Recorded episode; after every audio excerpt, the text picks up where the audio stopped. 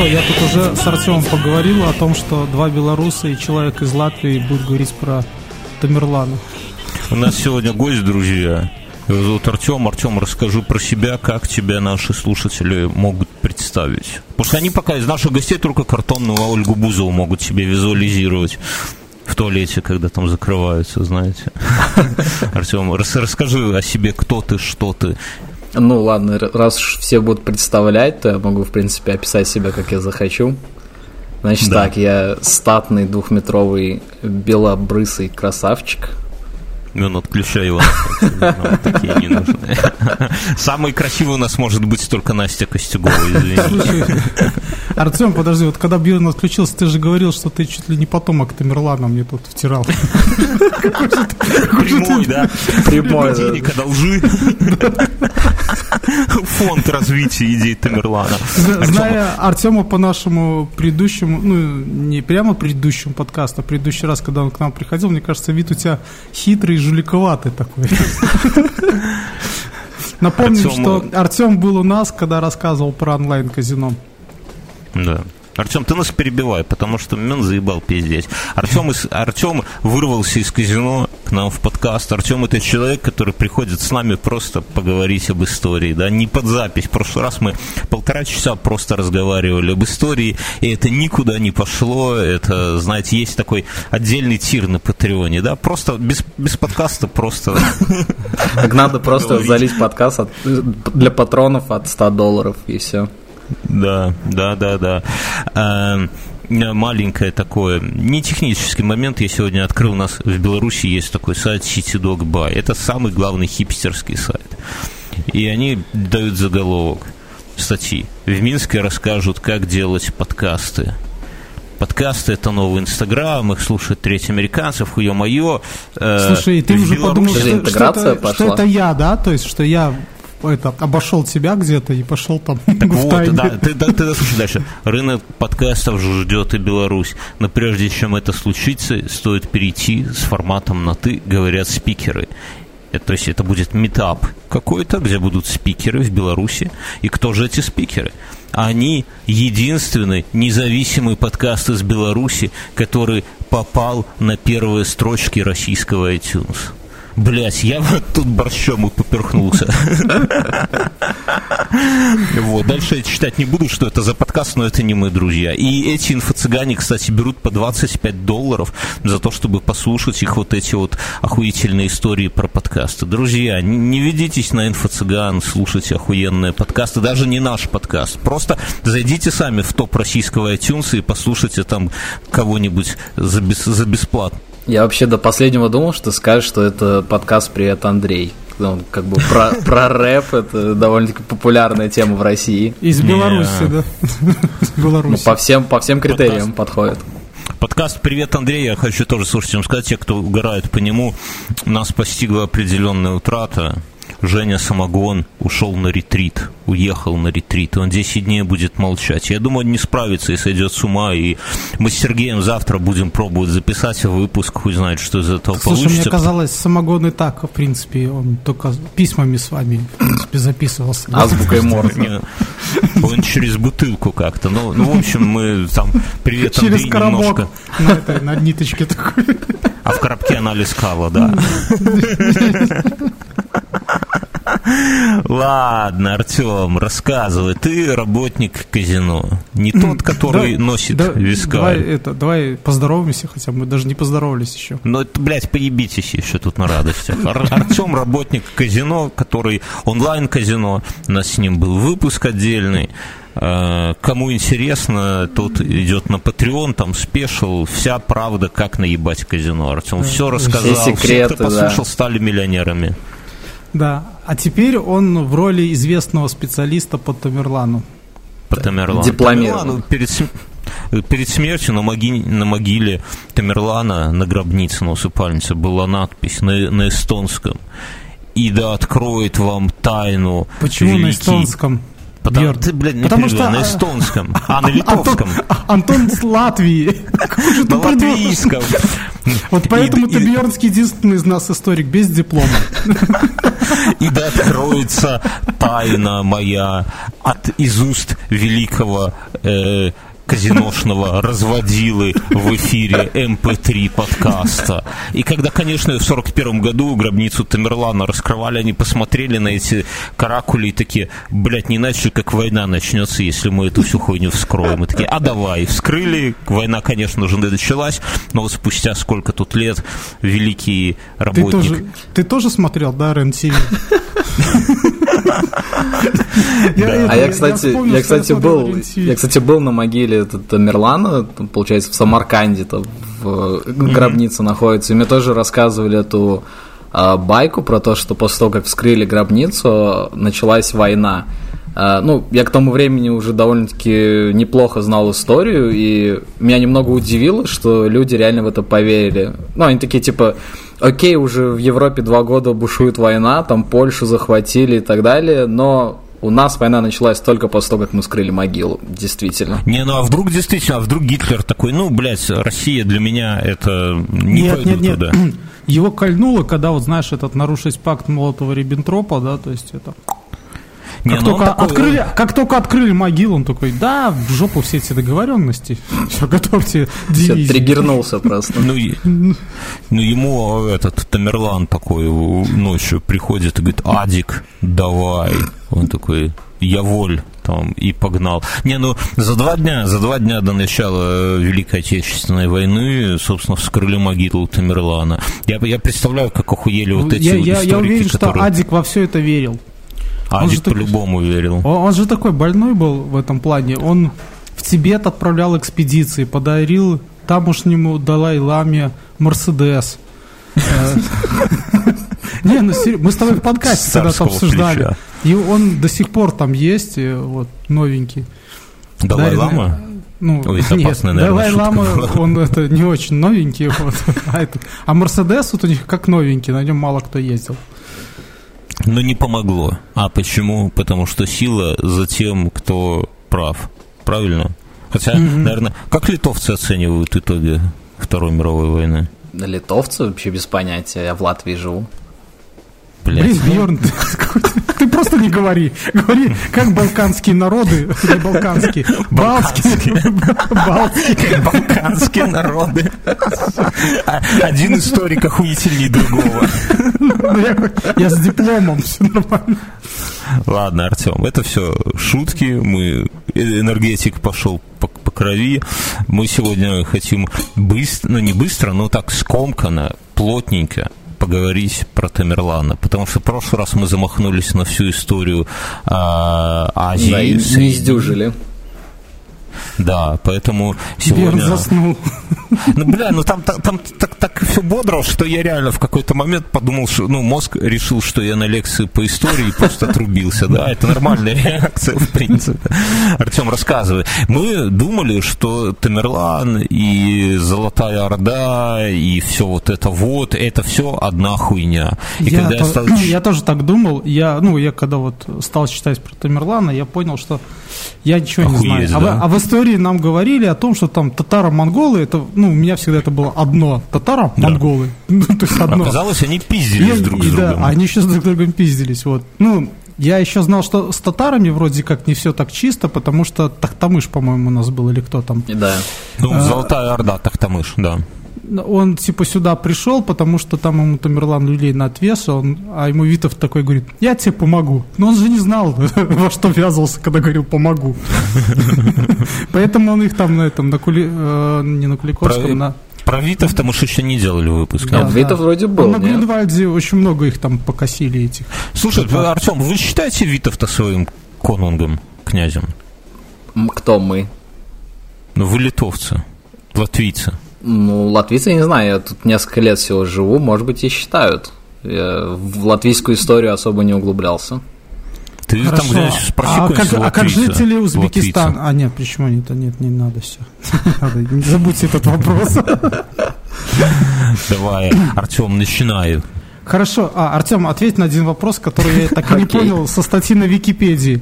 А, Тамерлан, он был монголом или татарином все-таки? Так, хороший вопрос. Ну, как, в принципе, я еще в прошлый раз говорил в том подкасте, который Сейчас не вышел и никогда раз. не выйдет. Да. не было. А, Это был сон. Да. а, вот, э, многие племена, жившие на территории Средней Азии, они шли от э, чингизидов, от э, войск монголов, которые в свое время довольно-таки много территорий завоевали.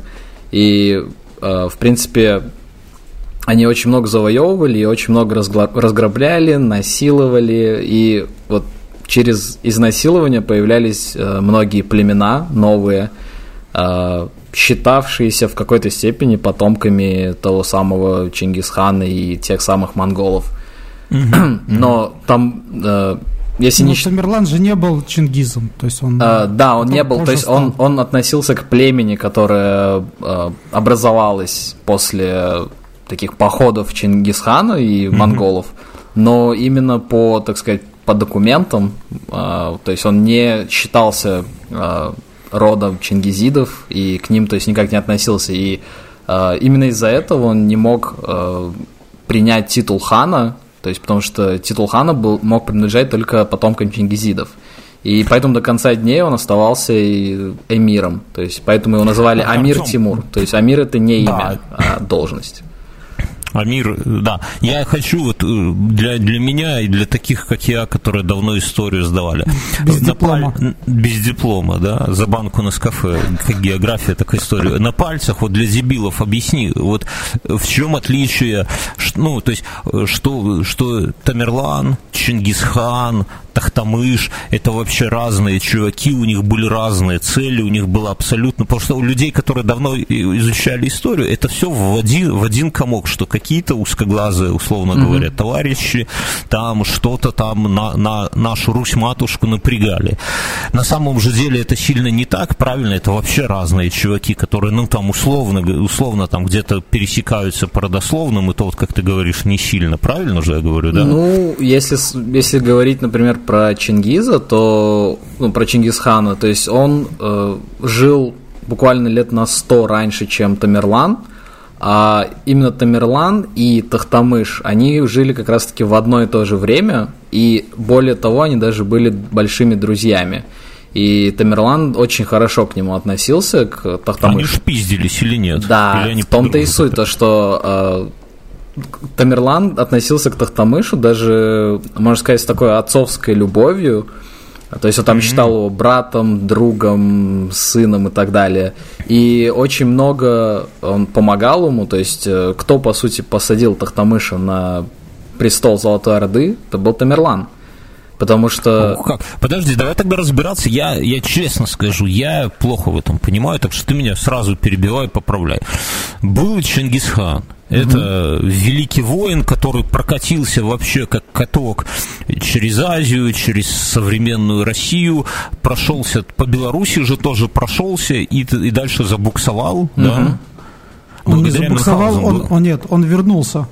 А почему он вернулся? А вернулся, там начались э, терки внутри Орды, и он вернулся, чтобы не потерять э, трон. Да, начались ну, междуусобные войны, получается, между mm. его потомками, то есть между его Потомками. детьми, сыновьями.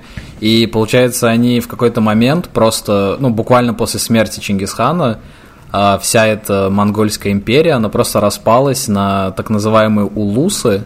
И вот каждый улус был назван по э, цвету, можно сказать. То есть каждому Лусе была своя орда. То есть где, там, где я, была я, Россия... Я немножко, да. что один из его потомков именно вот шел вот э, катком, да, то есть это не он сам, это кто-то из его сыновей, причем, по-моему, не самый любимый, и он как катком все сметал, и там уже Европа, можно сказать, готовилась к тому же, что все вот нам и пиздец будет, но в какой-то момент, не дойдя до Европы, то есть это такой вопрос достаточно стандартный, почему здесь они все раскатали, как детей, а Европе хоть бы что, они просто, он тормознул, почему? Потому что он узнал, что там умер батя, и там сейчас будут делить э, наследство, а он как бы вот тот, который ушел, я забыл, просто мы сделаем отдельно, может быть, по Золотой Орде когда-нибудь выпуск, но просто я сегодня не подготовлен вот, в детали, да, но он развернулся, потому что там делят, все, нахер мне это Европа.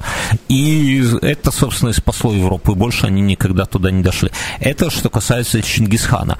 Э, Тахтамыш – это один из его потомков, правильно, который в Золотой Орде сидел? Э, Не совсем. Там довольно-таки мутная вообще история с этим Тахтамышем. Mm-hmm. Он вообще буквально в какой-то момент просто откуда-то появился, непонятно вообще откуда. И ну, получается, если он претендовал на трон Золотой Орде, то есть по какому-то принципу он считался потомком Чингиза. А, Стой, подожди, я тебе перебил, расскажу, что такое Золотая Орда всем нам. А, Золотая Орда – это, получается, одна из частей, один из улусов Монгольской империи, который территориально был приблизительно находился на территории Руси, севера mm-hmm. Казахстана и вот, можно сказать, Монголии и Получается, если мы берем, например, по карте смотрим э, проходивший тогда шелковый путь, э, по нему как раз-таки проходила северная ветка шелкового пути, вот по этой Золотой mm-hmm. Орде. И довольно-таки было прибыльное э, место, что ли. Вот, и поэтому... Пацаны держали шелковый да, путь. Да, да, да. Ну, одну, одну из, один из путей этой шел, шелкового пути.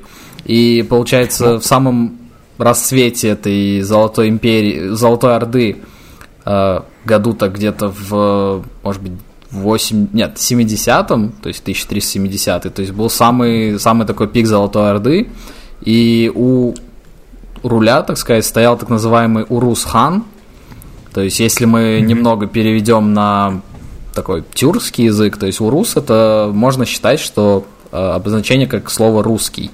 То есть в какой-то mm-hmm. степени это был кто-то, относящийся к России, то есть к Руси, к Руси. Да. Угу. И получается... Ну, по сути, хозяин. А, по сути, хозяин, хозяин Руси. назначал, давал свое... Как, как у них это называлось, господи, забываю все время. Ну, назначал князей, по сути. Да, что-то типа того. И, Еще, да. кстати, я, я недавно быстренько, я не помню, говорил это в подкасте или нет, я охерел. Ну, все, все слышали это выражение кошевой атаман, да? Угу. Ну, это у казаков современных. А что такое кошевой? Кошевой или кочевой?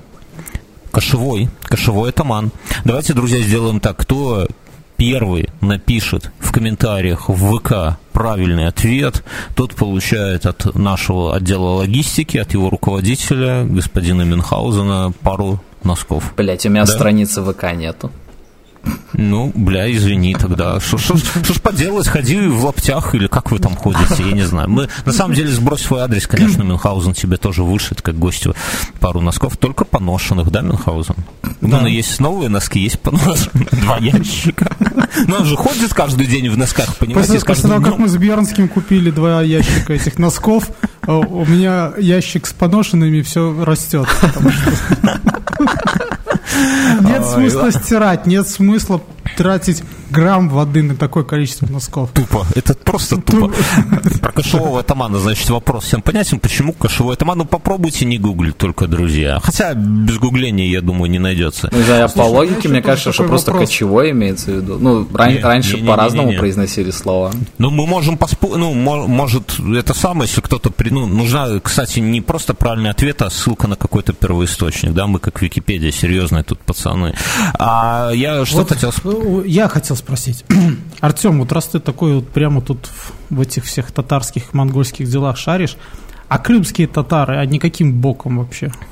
А, ну, татары, татары. Ну, татары, татары, да, по идее. То есть, ну, раньше, ну, монгольская империя, она доходила буквально и до Крыма, и до Украины, там, ну, чуть-чуть. То есть ну, Крым, кажется, Крым он входил. Еще даже туда дальше, наверное, часть. к Болгарии ближе. Вот почему-то я так думаю. Не, ну в свое, в свое время в одном из походов тот же Тамерлан, например, он доходил до Крыма и разбивал там э, местных да. князей или кто там на тот момент был.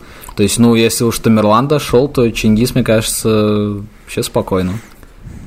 Э, значит, давайте э, разберемся, что, что Слушай, был Чингисхан. А это, это монголы и татары это два разных народа, да? Народ, которые вообще пиздились между собой на секунду. Нет, я понимаю, но они вместе объединялись. Ну, это как татаро-монголы, да, объединенное, значит, да. что-то.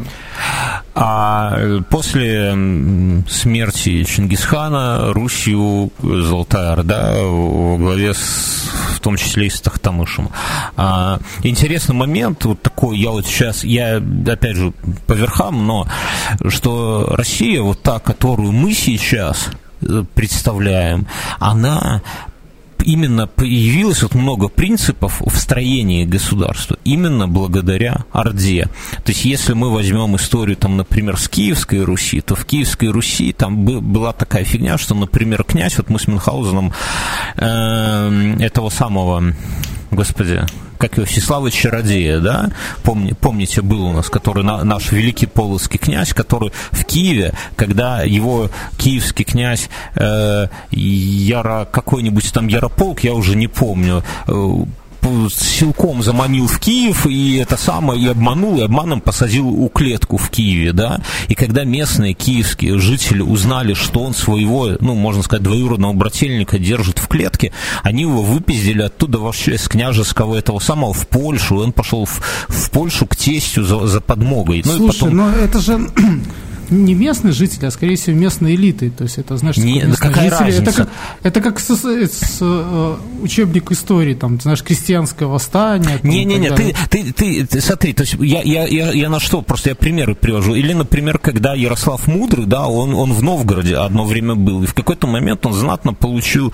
э, пизды от Ярополка, э, это окаянного, и хотел съебывать вообще за море. И местные эти самые из Новгорода чуваки порубили ему ладьи и говорят, нет уж, чувак, ты с нами типа контракт подписал, что ты наш князь, так вот будь любезен, собирай войско, зови варягов и будем пиздиться. И он такой, блядь, а действительно. И, то есть я к чему, что до Орды лю, э, люди с князьями, как, как тебе сказать, люди управляли всей этой хуйней. То есть, если князь плохой, они его под зад ногой и все. И, то есть, не было такого, что я князь, я здесь наместник Бога на земле перед вами. Нет, Рюриковичи правят, конечно, Русью, но э, это же они правили людьми, которые еще совсем недавно там Слушай, были. ну там... ты, ты вот мне объясни, а вот Куликовская битва, да, то есть это же вот период Тамерлана, да, то есть mm Тамерлан жив.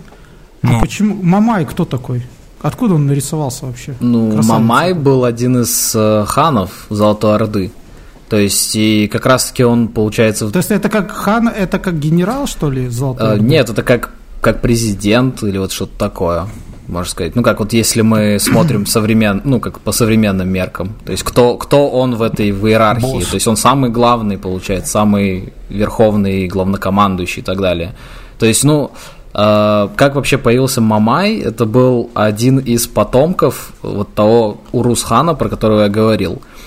То есть против mm-hmm. которого тот же Тахтамыш в свое время э, при помощи того же Тимура, того же Тамерлана э, как бы походы устраивал э, полностью на деньги Тамерлана, полностью с его войсками, но каждый раз Урусхан его разбивал при помощи своих сыновей – и в тот момент, когда просто в какой-то из годов Урусхан умер от старости, э, в результате Куликовской битвы, когда, получается, войска Мамая были разбиты, под шумок Тахтамыш стал как раз-таки и ханом этой Золотой Орды. Боссом.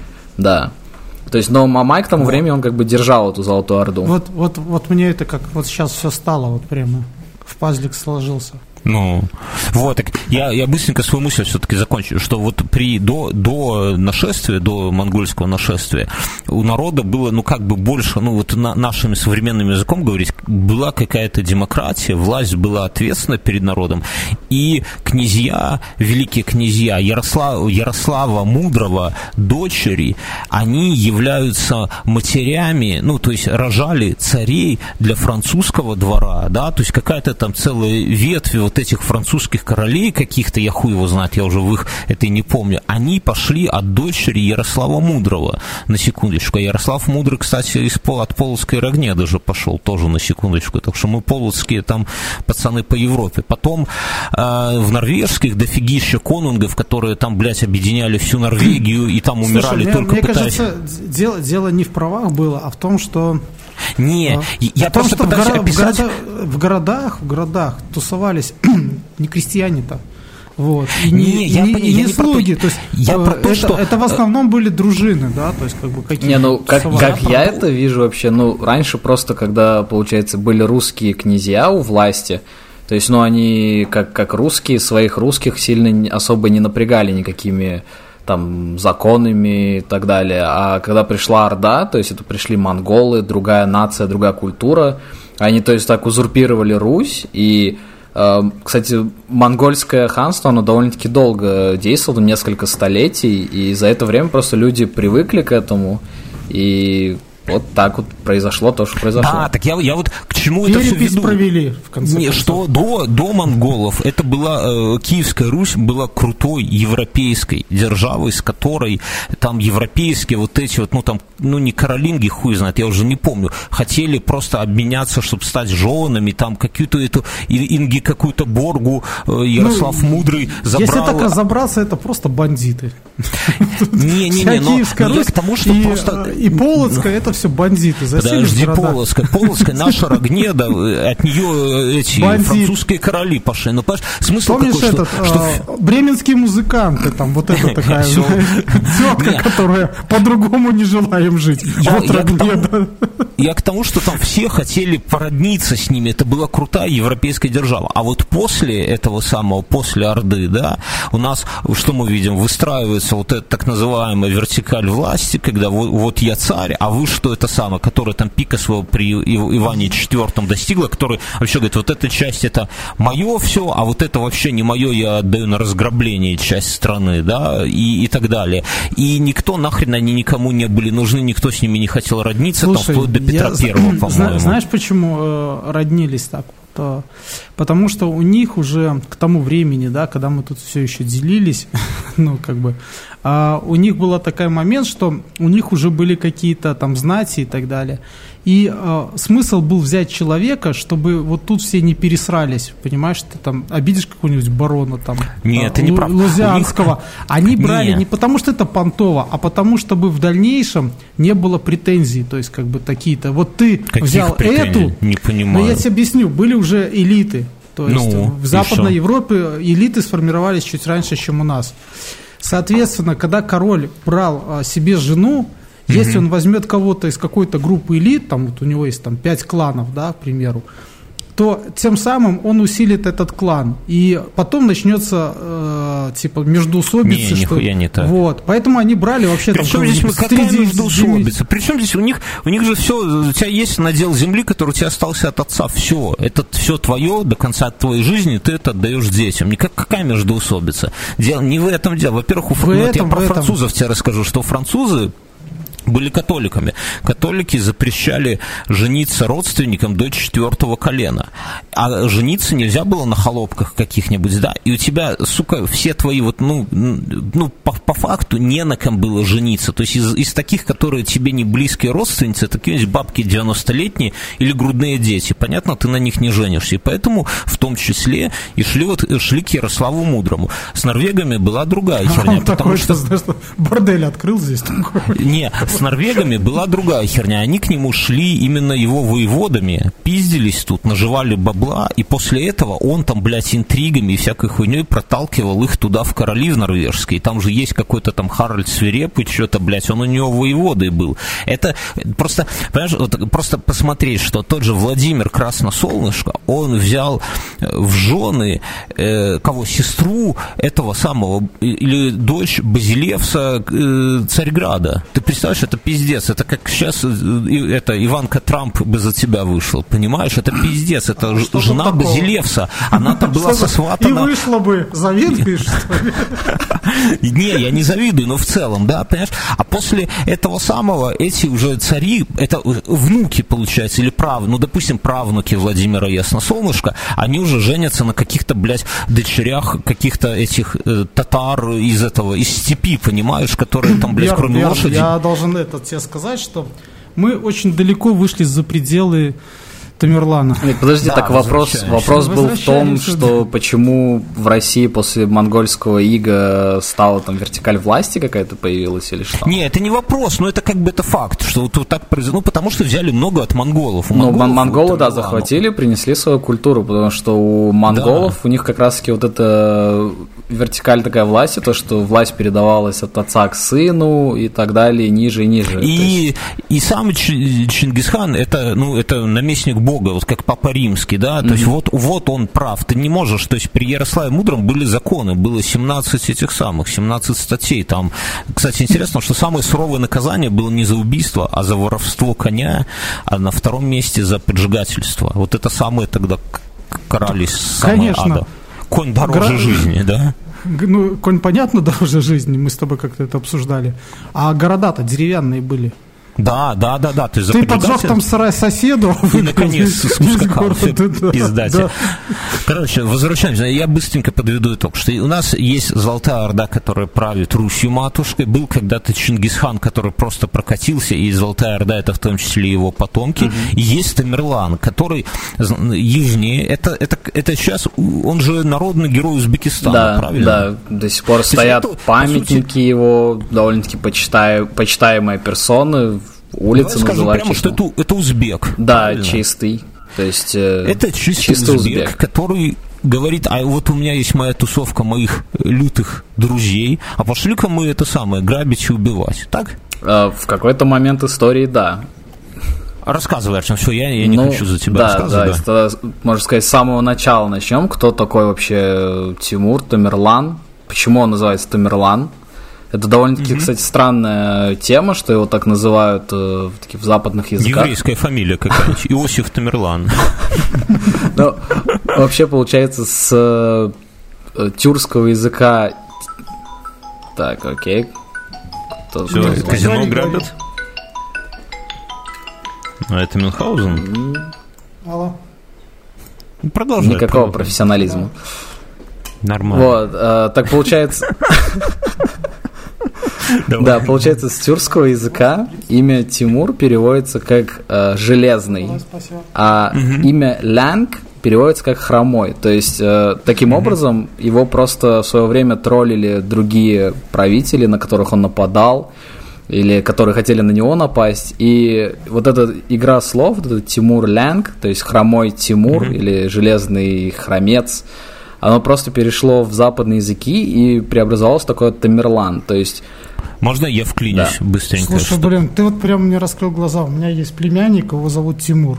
И А он я его хромой? Тамерланом называю. Нет, он А. не хромой, я просто Тамерланом. Я, я ж не знал, откуда подоплека, блин. Я, я просто- вклинюсь, можно, что я про храмцов, что в, в те времена, не знаю, как у этих самых у протоузбеков, но на Руси, например, если князь, ну, претендент на княжеский трон хромал, это было пиздец каким этим самым минусом для него. Вот, к слову, я все сегодня про Ярослава Мудрого, но это примерно там они очень близки, там 200 лет от Ярослава до этого. Он хромал на правую ногу, по-моему, ногу, если не ошибаюсь. А Как и э, Тимур, когда кстати. претен- как и Тимур, да, ну, оба где-то.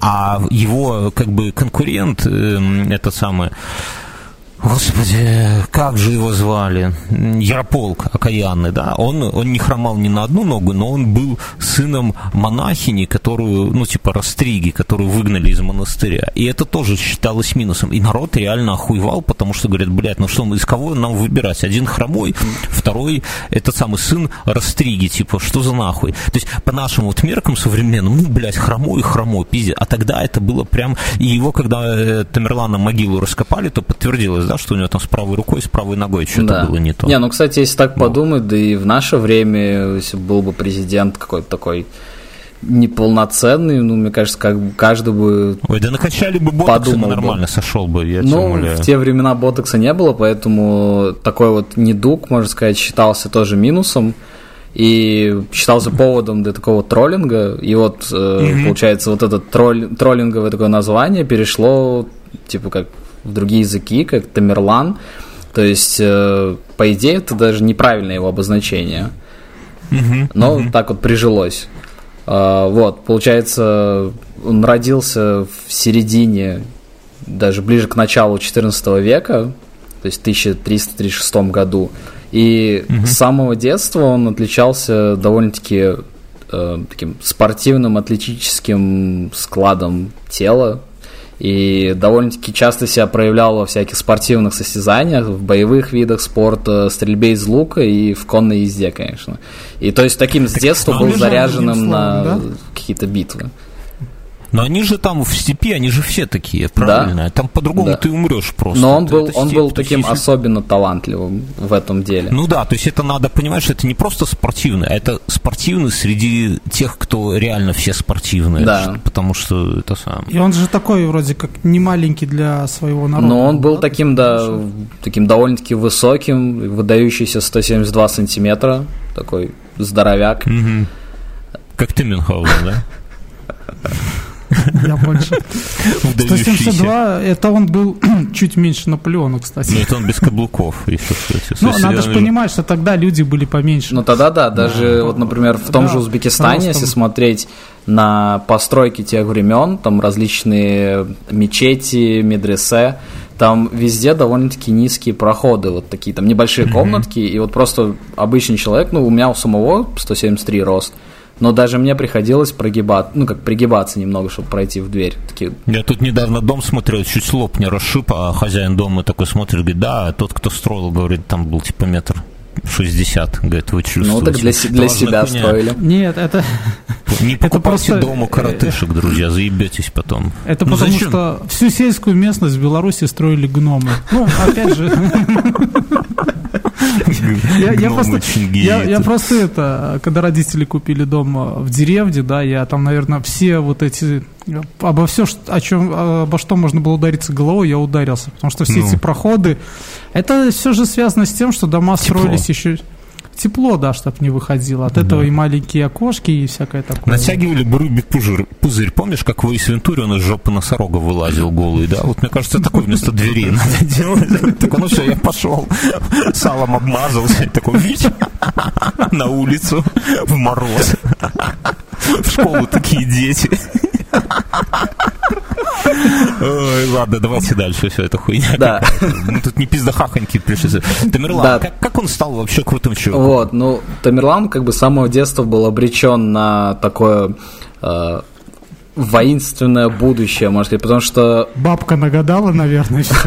Нет, все проще, просто он по происхождению, он был э, сыном главы своего племени, такого племени барласов, так называемого. Угу. То есть, ну и как бы его отец был во главе, он был там каким-то тоже талантливым довольно-таки военачальником, и, ну, у него сын просто не мог стать кем-то другим. Хотя, угу. в принципе, если... Музыкантом, к примеру. Да, Или да может, он там танцевать ну, известно, хотел. Тамерлан же там хорошо знал эту всякую эту да, он был довольно-таки талантливым человеком, но если вот так вот смотреть на, ну, оглядываясь на историю, у него больше была тяга такая к архитектуре, то есть э, родись он при других обстоятельствах, в другое время он, может быть, стал каким-нибудь великим архитектором, э, потому что, ну, он довольно-таки много построил потом зданий разных, которые до сих пор стоят, прекрасно себя чувствуют. И, но... есть, есть еще даже легенда, что Тамерлан построил какой-то мост, и он до сих пор стоит.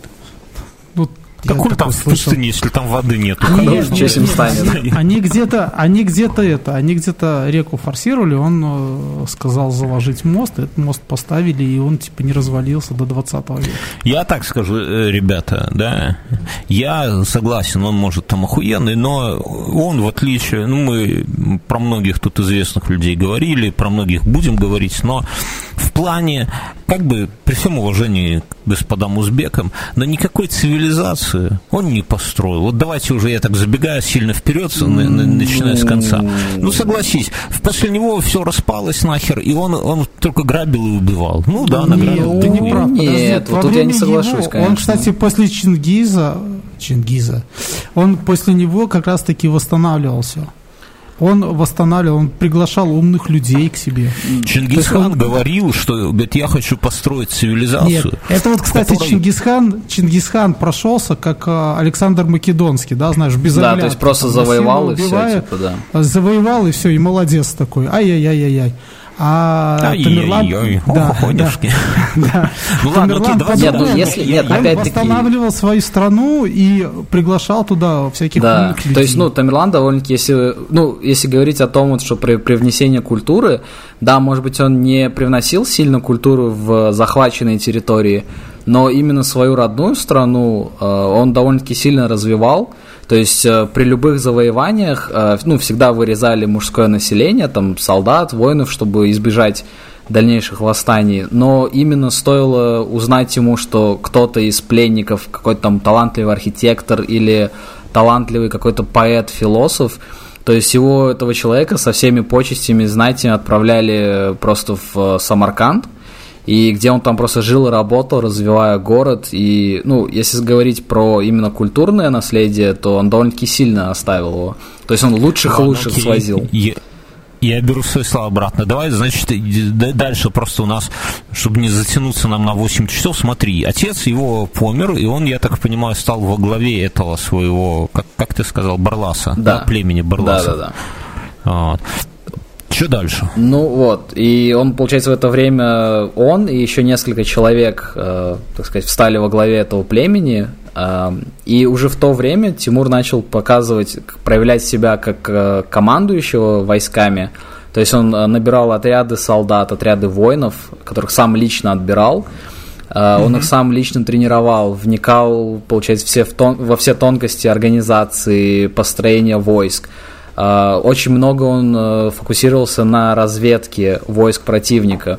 То есть к каждой предстоящей битве он точно знал буквально, буквально точное количество войск противника, где они находятся, какая у них экипировка и так далее. То есть это ему давало такое преимущество, то есть он знал, к чему готовиться, то есть его застать mm-hmm. врасплох было практически нереально. И другой его плюс, почему его армия, э, доходя в пике, можно сказать, там до 300-350 тысяч человек, почему она... Ну, давай скажем, что это, ну, это, наверное, неправда. Ну, плюс-минус. Нет, плюс-минус. Ну, потому что да там это... прорва народу было. Подожди, ну, 350 тысяч человек в то время... Э... Легко. Да, легко. легко. Ну, я просто приведу, я приведу пример. Э, армия Егайлы и, и Витовта, армия Егайлы и Витовта... Тысяч десять, наверное, да? Была, была не больше 20 тысяч. Ну, Причем, 20. они, да, они за год до того, чтобы пойти бить немцев, да, на Грюнвальдскую битву, они за год начали там э, очищать Беловежскую пущу от зубров, Нет, только чтобы так, прокормить армию. Так подожди, так при чем здесь Ягайло и Витов? Ты, ты посмотри на эту, ну, ну на Речь Посполитую, да, ой, на ВКЛ, господи. А посмотри ну, на эту... Я, я сегодня карту открыл, я охуел от, от этих... Слушай, э, это в, на пике в, же в то время было. 200 тысяч человек не могло прокормиться, просто двигаясь вокруг Нет, но они, да они двигаются... Они нет, это представь, они двигаются просто на территории, просто все счищают. То есть они продвигаются в каком-то походе, например, предположим, идут на Москву, по пути они просто все, все зачищают э, там поселения, города, просто все забирая, всю еду, все это э, почему бы и не прокормить? Ну, это все понятно, но э, сколько, ну, то есть я просто почему говорю, я общался с президентом Академии наук по истории Республики Беларусь, он рассказал вот эти, ну, э, увеличенные почему числа. То есть он приводил пример, сколько средний город тогда был, сколько там было населения. То есть вот смотри, получается, Чингисхан прошел все, вырезая почти, uh-huh. да, то есть получается, откуда, откуда можно было собрать 200 тысяч человек? То есть это все-таки не крольчата. Ну. Нет, это подожди, это, это он на пике, когда он там и Индию покорил, и Египет покорил, и там шел на Китай. Не, ну это вполне нормально. Этих, их же там Туева, я, я, я не знаю, как про, я вот сейчас читаю про нашествие половцев, да, их там было, да ебаной матери. У них там эти, как они, орды, да, в каждой орде там несколько, десятки, десятков тысяч, угу. понимаешь? А орд было 15, например, да. Это трендец, это же, она как жерло, блядь, вулкана, эта степь генерирует. Не, ну ты, смотри, ты смотри, представляешь я, я просто, все... скорее всего, что вот, например, вот тебе сказать, 300 тысяч человек, и вот они просто в одну кучу собрались и просто двигаются, ну. да. Но на самом ну, деле, нет, нет, на, нет, на самом деле я понимаю, вся что они армия... там где-то съезжаются, да, какие да. отрядами. Ну, там же известно, что во время той же Куликовской битвы, да, там Мамай выставил не так много солдат.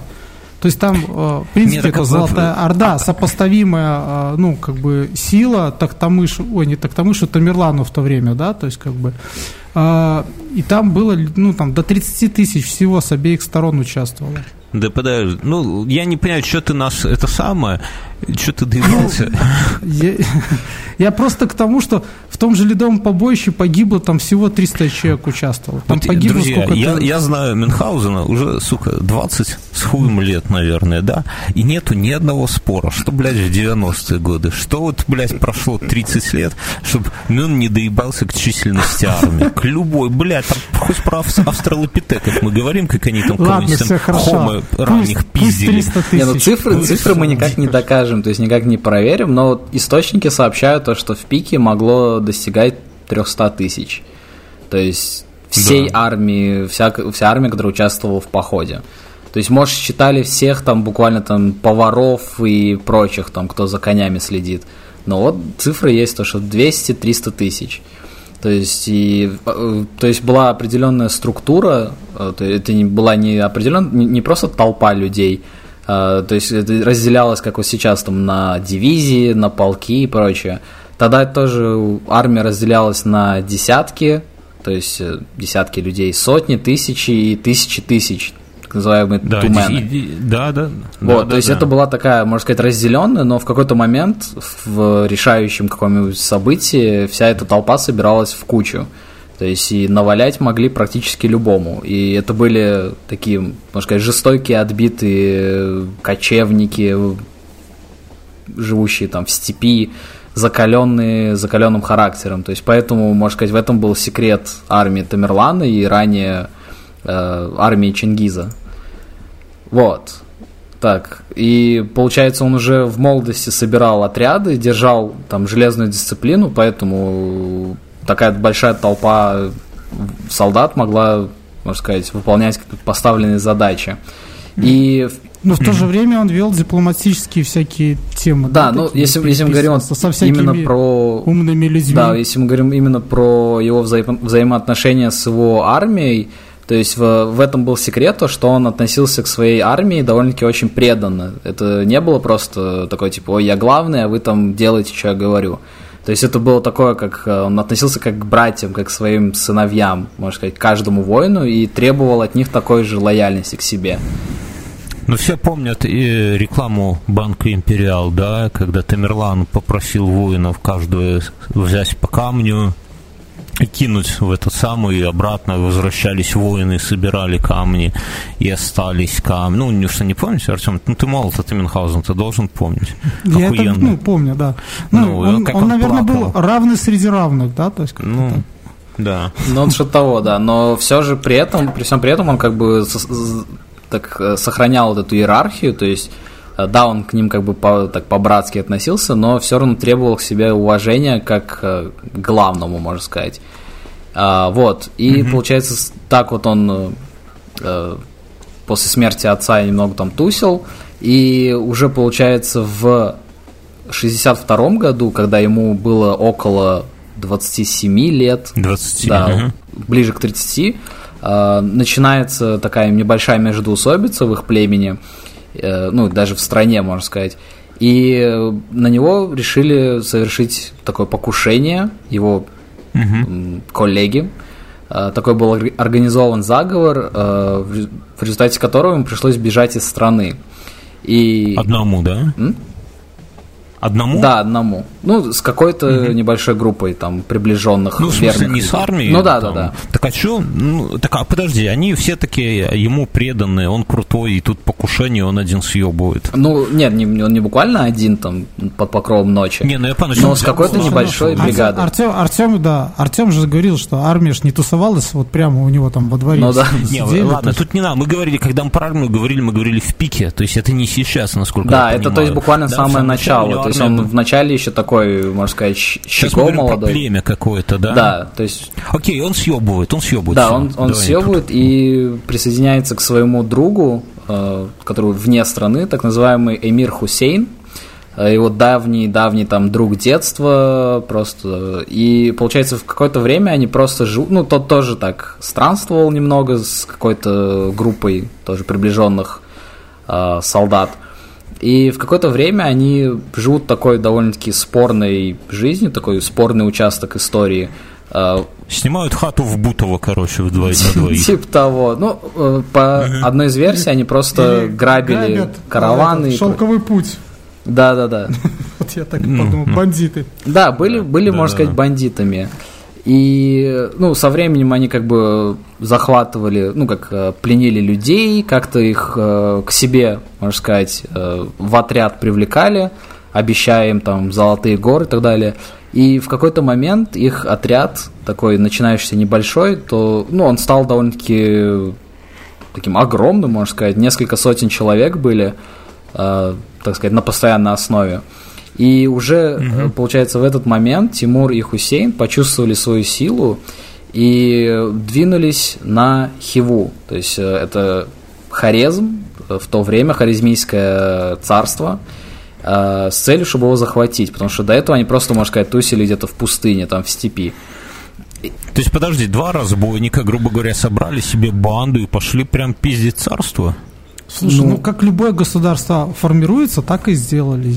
Не, я, я, я уточняю. Ну да, они, ну, то есть они, у них было все время, можно сказать, под боком несколько и... сотен человек, таких, э, можно сказать, которым терять нечего, которые тоже такие Отпятых Отпятые, да, просто. Когда мы соберем свою армию где-нибудь Слушай, я подумал, ты, ты заметил, что сейчас всегда говорят по радио или по телевидению преступник. А почему не говорят разбойник? Звучало бы как лучше, Но ну, да? Преступник, это, он совершает преступление, а разбой это конкретный вид, понимаешь? Не ну, да, есть разбой, есть вор, вот, а есть, э, ну, разбой бандитизм. Ладно, давай в этот не, не Но преступник это более общее просто название. То есть, когда ты приступаешь к закону. Ты не спорь, ты, ты с ним сейчас вы скатитесь, будете армии считать. Они пошли на харезм. Короче, да, они пошли правильно. на харезм, они такие, можно сказать, поверили в себя, но очень сильно получили там пизды и были захвачены просто в плен. Да класс. Да, то, ну именно, получается, какая-то часть войска просто бежала, кого-то перебили, а получается Тимура и Хусейна, как главнокомандующих, захватили в плен. И ну, местный mm-hmm. харизмийский шах, он просто хотел продать их в, ну, в рабство и mm-hmm. держал их просто в подземелье два месяца. И на их счастье в этот момент просто ни один из караванов не прошел мимо города, и их просто не продали. И там э, потом они сбежали просто из этого плена, им там немного помогли, потому что там тоже началось какое-то нападение, ну, как в то время все было, каждый день какой-то кипиш. И Интересно, что они в плен попали, но они же типа эти самые главнокомандующие. Слушай, за два месяца они, наверное, уже выкопали там себе. Не, просто, а как они вот, если ты командуешь войском, да, хрен ли ты первый ломишься туда, сиди сзади. Ну, кстати, если говорить вот именно про Тимура, он именно был известен своей вот этой такой активностью в бою, и даже говорили mm-hmm. много раз в дальнейшем, уже после того, как он был хромой, uh, там, без пальцев на руках там, и так далее, uh, он довольно-таки часто перед боем подходил к стенам какой-то крепости и просто вызывал на единоборство местного правителя. То есть, ну, просто такой, идем, mm-hmm. там, поборемся один на один. И, ну, естественно, никто с ним не выходил, потому что, ну, что, армия стоит, mm-hmm. тут сейчас начнется, я буду тут бороться. И это лишний раз показывало то, что, ну, вот эту смелость какую-то Тимура, то, что он был готов на это пойти. И в то же время тот человек, ну, тот правитель, который отказывался, он как бы терял какое-то уважение в глазах своих э, подчиненных. Потому что, ну, его вызвали на поединок, а он просто как бы очканул. На, насчет поединков у меня, я знаю два момента таких, я быстренько расскажу. Один из сыновей, опять же, по-моему, Владимира Красносолнышко, он перед какой-то битвой, ну, тоже какой-то князь, там, я не знаю, чему таракани, да, вызвал свой, ну, типа, говорит, вот наша армия, давай мы с тобой, типа, на руках, побо... ну, типа, в борьбе решим, кто победит. Ну, против него вышел здоровенный детина, и когда уже совсем-совсем начал его, ну, прям душить, убивать, тот спря... достал из-под портянки нож и зарезал тупо его, там же на ресталище. И что интересно, что по меркам вот того общества, да, вокруг, они как бы вообще такие, типа, о, какой у нас заебись умный князь, короче, а те такие, ну да, мы проиграли, типа, ты нашего тут этого самого главного, то есть никто не осудил его за Но ну, то, что он крысу, как бы нарушил, конечно. Ну, а еще интересно, что был в Польше такой чувак, э, князь Болеслав. Ему было уже там дохуище лет, типа под 60. Он был очень толстый. И он, когда с, с новгородцами пиздились они за Киев, короче, новгородцы с той стороны Днепра, ну, там перед битвами выходили такие типа чуваки, которые друг друга хуесосили, жопы показывали и так далее, чтобы разозлить противника. И, а полякам надо было стоять в обороне, ну, по всем правилам. Ну, выходят новгородцы, у них там выходит какой-то чувак и говорит, ты, Болеслав, такой жирный, я тебя сейчас палкой проткну, твое жирное брюхо. И Болеслав так охуел, говорит, да пошли вы нахуй, я, может, лучше я умру, чем буду такую хуйню слушать. Короче, спрыгнул и пошел там, блядь, в брод, короче, пиздить этих самых первый. И в, по, польское войско так это самое, так зарядилось энтузиазмом, что переправилось через это самое и отпиздило новгородцев по итогу и захватили Киев. Это просто вот охуенная такая история, вот как может военно, военноначальник, да, вот просто он обиделся, что его жирным назвали, он пошел вместе с ним войско на подъеме в Пизе. Вообще, кстати, довольно-таки жалко то, что такая практика ушла, ну, когда просто правители между собой пиздятся и решают вопросы. Сейчас было бы прикольно, там, без всяких вот армии. В Литве прокачиваете какого-то киборга, да, который бы Путина В Латвии бьет, блядь. Бля, ну, не говори просто Литва, Латвия, Эстония. Забудь. Знаешь, такой эстонский Говори просто, не, говори, какой эстонский, он из Латвии. Говори просто Прибалтика и все. Не, говори Прибалтика. Или просто говори, у вас в стране. Знаешь, такой общий. Ладно, Артем, все, давай, да. А то я, я представляю, как у вас в стране качок где-то там такой, я деда заборю, Путин там с Шойгу что-то ягодки ест, а этот качается такой. Ладно, все, давай дальше. Так, ну вот, получается, они бежали из плена, опять э, что-то там тусили туда-сюда, собирали опять людей, вот э, в то время вообще Когда он стал крутым, вот прямо вот Тамерланом, которым мы его знаем? Э, довольно-таки не скоро. То есть, если у нас приблизительно ориентировочно это где-то 62 год, когда они вот это все проворачивали, а, то есть где-то к 64-му только они, ну, он стал таким более, даже к 70-му скорее году. Так подожди, это же сколько ему лет было? Так, ну, уже 60. На, на, на секундочку, через в районе 20 лет сожгли всех тамплиеров. Вот про какое время мы Да, опасное время было. Подожди, 1390 или 80 боюсь запутаться. Нет, так подожди, так сколько, сколько ему лет было? Ну, типа 50-60 уже, когда он стал крутым? Ну, лет 40, наверное, если в 36-м он родился, а, ну в 70-м да. стал крутым. Да. Ну вот. Э, ну, так, слушай, ну он же по, по меркам того времени, ну, уже старый. Ну, 68 лет он умер, это да, даже и сейчас, можно сказать, довольно-таки пожилой человек. 60, да ладно, ну, 68. Ну, так нас уже обижаешь. Мы, мы уже близки к этому. Мы в сумме с Мином уже давно перемахнули эту черту. Ладно, окей. Так, вот, да, получается, ну, году в 62-м, как раз после того, как они бежали из плена, они опять набирали людей, и в одной из битв против э, эмира Малика, э, тогда в Хорезме был такой персонаж, как раз таки mm-hmm. произошло, произошло, произошел тот момент, когда Тимуру отрубили случайно там, кто-то махнул саблей, ему отрубили пальцы, ну, два пальца на правой Подожди, свои же или враги? А, враги, потому что, ну, он как бы в самом... Но если враги, тогда не случайно. Не надо говорить. Случайно хотели бы. Тогда, ну, потому что он был, так сказать, в самом в жаре битвы, э, вот ему, то есть, отру, случайно, отруб, ну, не случайно отрубили пальцы и ранили то ли стрелой, то ли копьем, ранили в правую ногу. А, ну, медицина тогда была довольно-таки дерьмовая, и получилось так, что у него просто нога срослась, ну, типа, кость кости, то есть без э, сустава. И поэтому она, то есть, не сгибалась, не разгибалась, и он до конца жизни просто хромал из-за этого. Вот, и с этого 62 по 64 год Тимур с Хусейном вели партизанскую войну против государства вот это, Хорезмского и так называемого государства моголов. Не путать с монголами. Вот. Да. И из-за вот этой партизанской войны и из-за других тоже в таких вторжений на эту территорию э, к 64 году моголы, так сказать, прекратили свое существование – а Тимур с Хусейном уже тогда набрались э, такой силы, власти, и они просто сажают э, со своей помощью сажают на престол так называемого Кабул-Шаха. Э, такой персонаж довольно-таки неинтересный особо. Вот, посадили, и все, как бы на этом и закончилось. А, так, с 64 вот по 70 год они вот что-то там двигались туда-сюда, Тимур с Хусейном но уже к тому моменту Хусейн начал чего-то, так сказать, за спиной мутить у Тимура.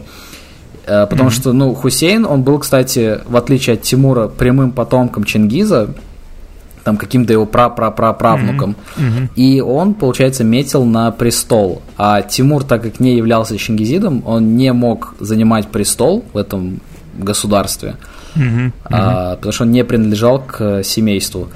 И Слушай, почему такие условности? Откуда? Э, это был, это ну, был, получается, закон именно Чингиза, который он в свое время придумал.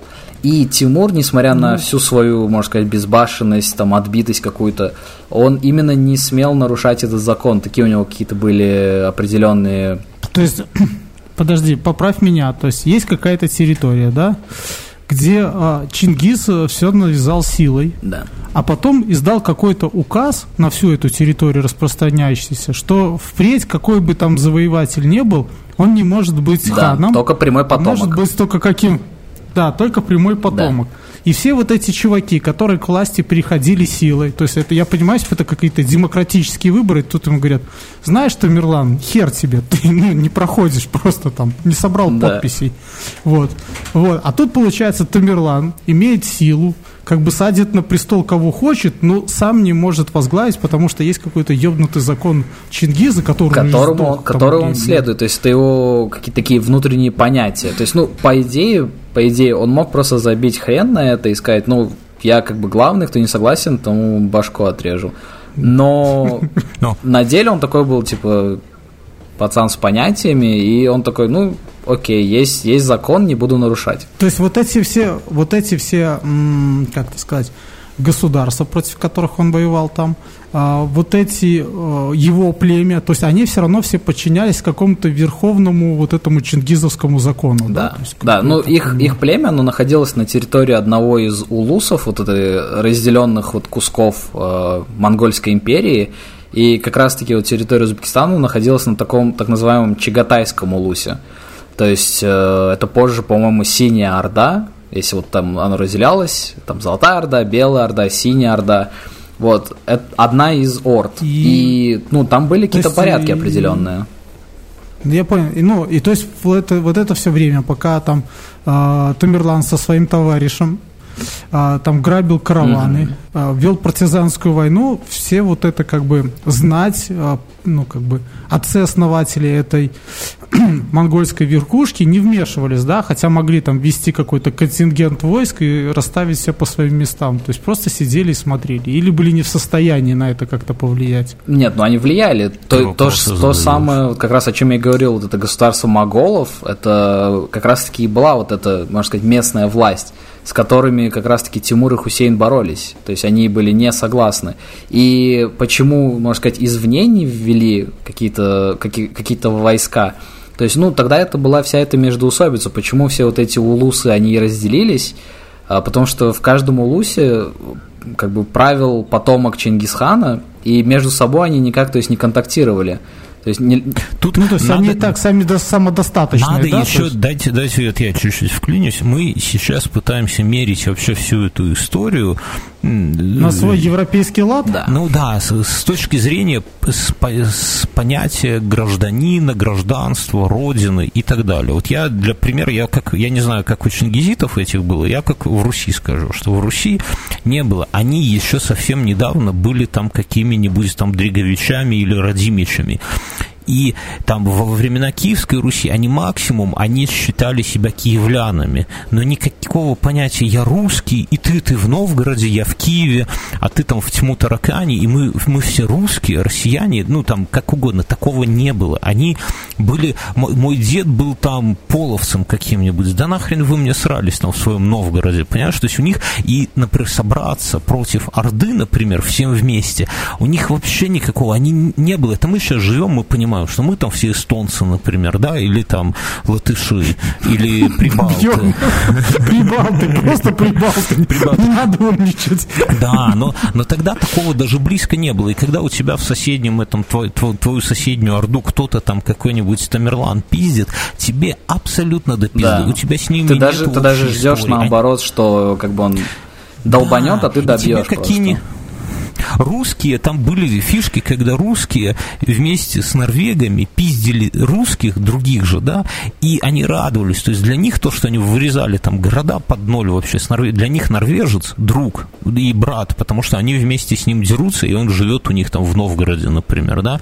А что соседние там в Переславле, Рязанс, ну, тогда Переславле был, там они вырезали там всех, им до пизды абсолютно. Не было такого тогда понятия, вот русский, и в России, ну, на Руси кто только Владимир Мономах там что-то там пытался всех этих Рюриковичей собрать, и то как он собирал их, как слет детей лейтенанта Шмидта, Уильфа и Петрова. Давайте соберемся и, наконец, поделим Россию между нами, и, и, и кто будет пиздиться. Чур Бобруйскую. Да, да, да, да, да, реально так и было. Он собрал и говорит, вот мы вот поделили, все согласны. Да, говорит, все согласны целуйте крест гниды, типа, что никто. А кто, и давайте добазаримся, что кто пойдет к брату на территорию, тогда мы все вместе собираемся и даем ему пизды. Только так. Они все целовали крест, и, бля, там трех лет не прошло, как началась опять свара, и все, и пиздец, короче. Поэтому тут, ну, то, что здесь кто-то твоего соседа пиздит, тебе Ты, ты понимаешь, как нам скучно в школе все это рассказывали? Да, мы с тобой можем ездить за 25 баксов да. преподавать Да, да, тогда такое время было, когда никто никому особо не помогал, и все друг с другом воевали. И вот, получается, Тимур и Хусейн продолжали там свои завоевательные всякие походы, но уже к этому времени Хусейн загорелся идеей стать великим ханом всей, можно сказать, mm-hmm. Средней Азии. И он сильно опасался того, что Тимур это ему не даст сделать. Да, потому что ну, у Тимура тоже довольно-таки большие были амбиции. И начинает Хусейн, получается, точить на него зуб, на своего друга, детства, брата и так далее. И в какой-то момент он просто приглашает Сокамерника. Э, да, сокамерника в, в прошлом. Сплю, дурак. Вот, и... Слово хорошее.